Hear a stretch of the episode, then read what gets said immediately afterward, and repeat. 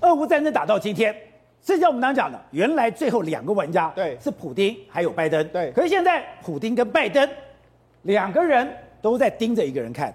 两个人都盯着习近平，没错。为什么？没错。为什么这样说呢？第一个，这一次的俄乌战争之后，你可以很确定的就是，俄罗斯的经济大概会倒退三十年，因为他现在被制裁，倒退三十年，而且他现在俄罗斯的卢布是沦为不值钱的纸玩具嘛，纸钞嘛，所以他现在为止来说的话，他大概经济会回到，大家预估说，如果战后的时候，他经济会回到前苏联尾巴那时候崩解那时候的经济状况，所以他现在现在俄罗斯的经济已经没有办法救，没有办法救之后，他现在寄望一个国家，那个国家就是中国。所以你看，他最近呢，他们就说，哎、欸，我们未来买很多东西的都可以跟人民币直接用这个人民币结算，就是这样这样状况，这样状况就是要你中国买我们的东西嘛。所以呢，现在美国也这样说，美国说我们不允许这种状况发生，也不允许俄罗斯在的经济制裁下从任何一个国家抓到一点生机。所以美国也是盯着习近平，所以这个生机不能出现在中国。对，所以两边都真盯着中国。那为什么盯着中国？因为中国现在呢，他们现在有一个发展的计划，慢慢的，美国也是看到他的野心，我们才跟他讲嘛。俄罗斯对美国来说的话，它就是短期的敌人。我这一次经过这一次的战争中，已经把俄罗斯打到一边去了。三十年俄罗斯都起不来。但是呢，有一个国家他们一直盯着，特别是中国。中国在这次战争里面，哎，他还偷偷进行一个交易啊。什么交易？这个交易是什么？我们知道说，其实美国美元呢，能够变成是美金一个非常重要的关键，就是一九七零年代，他跟沙乌地阿拉伯的交易里面达成了石油美元，对不对？用的。沙乌地阿拉伯的这个结晶用美元呢来结算，然后你美元拿回去之后，你来买我美国的公债，用这样支撑美国的整个信用交易，对不对？就没想到中国现在他们跟沙乌地阿拉伯的王室达成一个协议啊，就沙乌地阿拉伯考虑改用人民币作为出售给中国的这个石油计价，不用美元计价。部分用人民币计价，哎，这摆明就是我们知道美国最不能够被挑战的就是美元体制。对，就没想你已经开始这样，而且他现在因为这样，以前的欧洲金融风暴就是欧元想要取代美元，对，结果他就出一个恶招，把欧元给打下来。对，现在。人民币要开始趁这个机会挑战美元，也就是说，他过去用所谓的美元的方式，他现在也要想办法让他人民币制国际化嘛。那除了这个之外，包括俄罗斯、安哥拉还有伊拉克这些主要未来的货币，可能都会改用这个人民币，包括说俄罗斯嘛。所以你看。美国为什么会盯上你这句话？哎，如果你敢让俄罗斯用你的人民币这样结算的话，我就会制裁你。所以俄罗斯可能不会，但是沙乌地阿拉伯会啊。哦，所以为什么美国要盯着俄罗斯？至少让俄罗斯不要这样做嘛。那沙乌地阿拉伯的话，我们再来慢慢的处理嘛。所以你看这一次的事件里面来说，为什么美国始终是盯着中国？因为他知道俄罗斯的经济实力毕竟不是美国的对手，但是中国的实力是美国的对手。如果你敢做什么事情，我就我就敢对你怎么样。所以他现在是借由俄罗斯的方式先来制裁你。但是我觉得中美的大战在俄罗斯乌乌克兰结束之后，好戏还会再继续上演。所以国胜，现在在这个军事战争上面，我们看到在经济制裁上面，现在有一个金融战争正在发生，是因为美元的世界霸权可能会被瓦解。因为今天最新的就是沙乌地阿拉伯已经宣布考虑要用人民币来计价，来把卖到中国的石油改成人民币。因为刚刚是有讲哦。美元拿掉了金本位，它为什么可以变成世界通用货币？就是因为当时跟沙乌地阿拉伯做了一个交易，是我们用美元计价，油跟美金绑在一起，现在要脱钩了。对，那就是一九七四年的时候，美国保证沙利沙乌地阿拉伯的国家安全，安全，但是美元作为世界的油源，也是美国石油的霸权。可是这六年来，中国一直在跟。沙乌地阿拉伯在谈，甚至替他做飞弹、弹道飞弹的系统，甚至帮他做所谓的未来城，来让他的王储萨尔曼很开心。所以他一直希望能不能把人民币作为石油的计价。对，一年中国一天了，不是一年，一天卖到沙地卖到中国了一百六十七万桶，比俄罗斯还要多。这一件事情一旦发生的话，不只是俄罗沙地阿拉伯会改成所谓的人民币价，甚至连伊拉克跟阿拉。安哥拉这些非洲国家也会考虑用人民币来计价，所以人民币就会因此变成世界很重要的油源。因为现在很多产油国家跟美国不对盘，我就趁这个机会是，你把跟美国不对盘的这些，包括伊朗都可以。对，所以。之前都一直在谈人民币，所以等了六年，习近平总算等到了机会。所以沙乌地阿拉伯甚至邀请他的王储来邀请习近平到沙乌地阿拉伯去去访问，整个变局就会变成人民币就变成非常的受到欢迎，甚至人民币的汇率因此全部都大涨。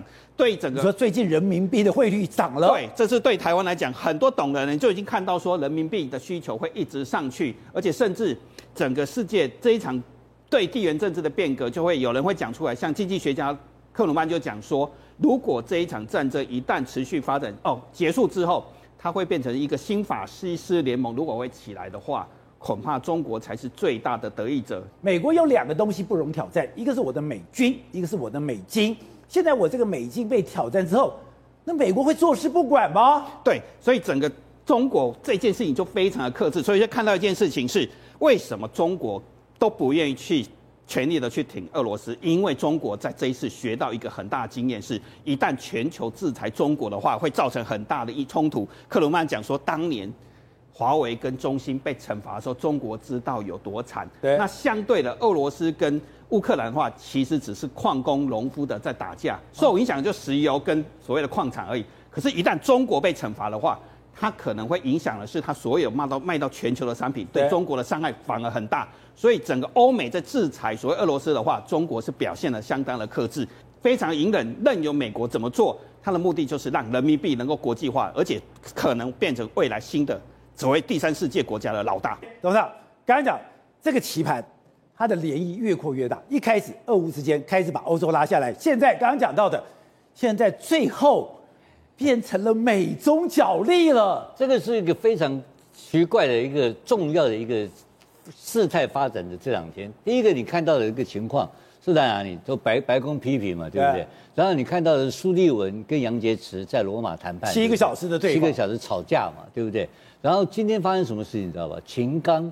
美国大使秦刚在《Washington Post》的投稿，你知道投稿的内容讲什么东西？他也是在撇清，哦也就是撇清，也是撇清。杨洁篪也是。我跟俄罗斯没有关系，我没有给他任何东西。没有没有没有这样。然后杨赵立坚今天又又开始讲话了。他说啊，他这个奇怪了。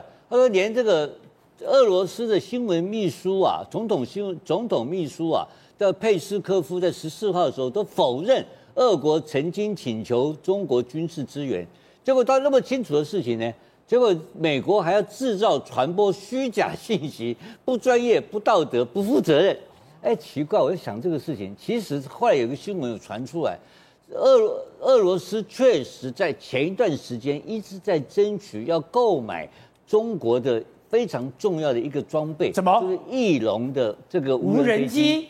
因为翼龙无人机是世界上有名的攻击型值的这个无人机，它可以带弹量很大，它可以攻击的，确有其事。但是可能，可是现在俄国的总俄罗斯总统府已经否认这个事情了。否认这个事情的时候，你看到很奇怪的事情，就是说中方否认，俄罗斯否认，那美国一直说你有你有你有，搞这到底是怎么回事？就欲加之罪，何患无辞啊！现在说中国又被人被扣帽子，就是说他在帮忙。但他有没有帮忙？他为什么要怕？他为什么要撇清这个事情？他被制裁呀、啊！制裁。好，那我现在问你一个制裁的问题。那制裁他卖他买石油，他怕被制裁，他用人民币付款，对不对？对那我请问你，德国现在有没有跟俄俄罗斯买天然气啊？有。那用什么东西付款啊？对不对？所以说制裁制裁是有双标嘛。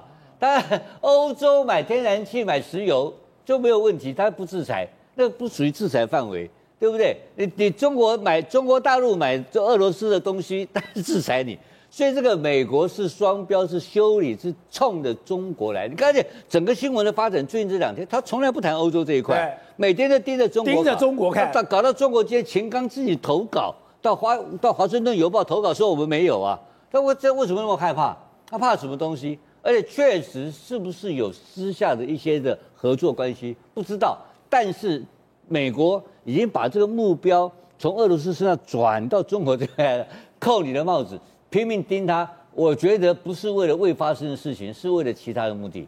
不是，那我们看到这个居然是一个绝密情报资料，被乌克兰所掌握。掌握了以后，他说：“哎，原来俄罗斯是真的。”想要全面占领乌克兰，可是我要全面占领乌克兰，我要很大的军备怎么办？对，他说我要把乌克兰的树砍掉，我要用伐木所得的资金经费来让俄军使用。对，你知道这个呃讯息一出来的时候，其实所有人都惊呆了。为什么惊呆？大家会认为说，天哪，原来俄罗斯入侵乌克兰整个计划竟然是如此的一个荒谬。第一个是他们说这是由国防部长绍伊古他呃告诉普丁的一个讯息哦，他就跟他讲说哦，我们现在如果出兵去入侵乌克兰的话，我们应该在很短时间两三天之内，我们就可以成功占领这个乌克兰的东部一些相关的地区，而这个占领区呢，我们要进行所谓的一一个呃，把它的一个树木的一个相关价值的东西全部都发掉，把它砍掉，砍掉干嘛呢？把它送回俄罗斯去变卖掉，变卖掉要干嘛呢？要把它变成是未来的一个军费。换句话说，哎，之前讲普京疯狂了，他得老人痴呆症，脑袋不清楚，我还觉得真的还假的。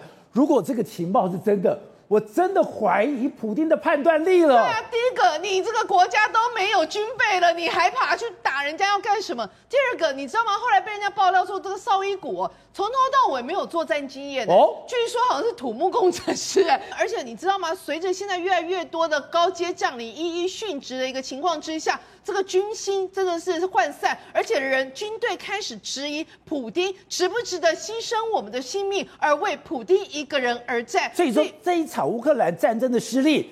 让他军队开始有动摇了，军队开始动摇，而且当军队开始动摇的情况之下，它就会产生什么样的情况？它就会产生大家会认为说，我们是不是应该要站起来反普京？而普京就面临到一个众叛亲离一个情况。所以这就为什么今天发生了另外一件大事？什么大事呢？原来普丁最害怕的那个男人就是纳瓦纳瓦尼，这现在竟然又被判刑了，而且你知道发现他不是本来就被关吗？对，本来判刑是两年多嘛，结果他今天被加判十三年。就是不让你出来了，就不让你出来。他加判他的理由就是说，因为你动用公款啊，你挪用公款。他不在牢里面吗？对啊，他说之前，他说他之前。呃，挪用公款，然后呢，就而且是藐视法庭，然后判多久你知道吗？十三年。所以他们现在就相关的人就说，你看呢，他们的纳瓦尼的重要的幕僚就说，现在莫斯科政府呢，假已经要打算要把纳瓦尼囚禁一辈子。然后呢，他们另外一个发言人就说，现在纳瓦尼会被关多久，完全取决于普京，就看普丁有害多害怕这个男人出来。一旦这个男人是一个自由之身，他就非常有可能撼动普丁的一个呃个主导一个领导。那为什么他这么怕纳瓦尼？是因为他对俄罗斯的年轻人有一个非常可怕的号召力。原来现在在俄罗斯里面出了现一个非常强烈的世代的一个断痕。哎，老一辈的人还是非常相信普丁，还是要恢复前苏联的荣光。可是年轻人不相信那一套，他觉得你如果断绝我跟世界的联系，你就断绝我的未来。你对你完全断绝了我的未来，而且最重要一件事是，这些年轻的世代。不认为乌克兰是敌人啊，他觉得我们去侵略别人干什么呢？所以对他们来讲没有办法接受。现在有一些媒体都报道，比如包括什么二十八岁一个时尚顾问维多利亚，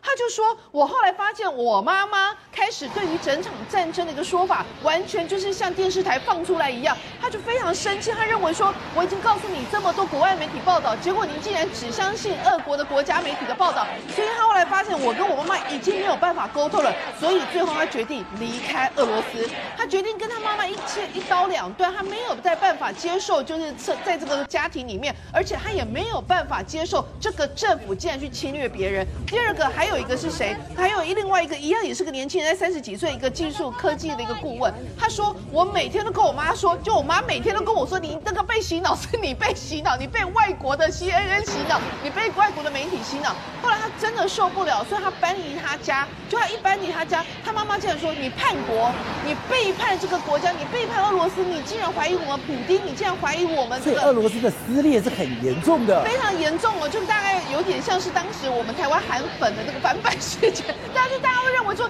有一点世代的一个战争的一个情况在里面哦。然后除此之外，你知道吗？现在整个俄国，包括很多的那一种呃，大家都耳熟能详的一些风云人物，现在一一决定要抛弃他们的国籍，来表态他们对于这场战争的不认同。现在。有包括谁？包括俄罗斯的一个车手，然后这个车手呢，呃，希瓦科夫，他说他完全没有办法接受呃俄罗斯去入侵别的国家，所以他决定把他国籍改为是法国籍。哦、另外还有一个人非常重要，他是俄罗斯的足球国家队的队长。这个队长他代表俄罗斯去参加无数的战争，呃，无数的那个球赛，大概有五十几次，而且在二二零一八年的那一场的世界杯里面，他还是队长哦。然后呢，结果他现在说我，因为他们现在的欧洲杯即将要开始赛踢，虽然他们被踢出，就是整个俄罗斯被踢出所谓的 FIFA 之外，不能参加比赛，但是他们足球队还是一样在持续训练。结果他拒绝国家的征召，他说我没有办法再为这个国家而贡献，因为我不认同这个国家现在所有的相关举动。然后还有谁呢？还有另外一个棋手，下棋的这个棋手，他就说哦，我也没有办法认同，所以我决定我要代表挪威出赛。所以你就发现，现在有良知的一些人都纷纷啊不愿意什么代表俄罗斯，因为这个俄罗斯已经被他们认为说是可耻的国家。然后呢，这些人纷纷要把这个国籍转变，没有想到这个俄罗斯的一个体育副部长说：“你们走了就不要再回来。”我想，您可能是用千军万马也没办法把这些人变回是俄罗斯国。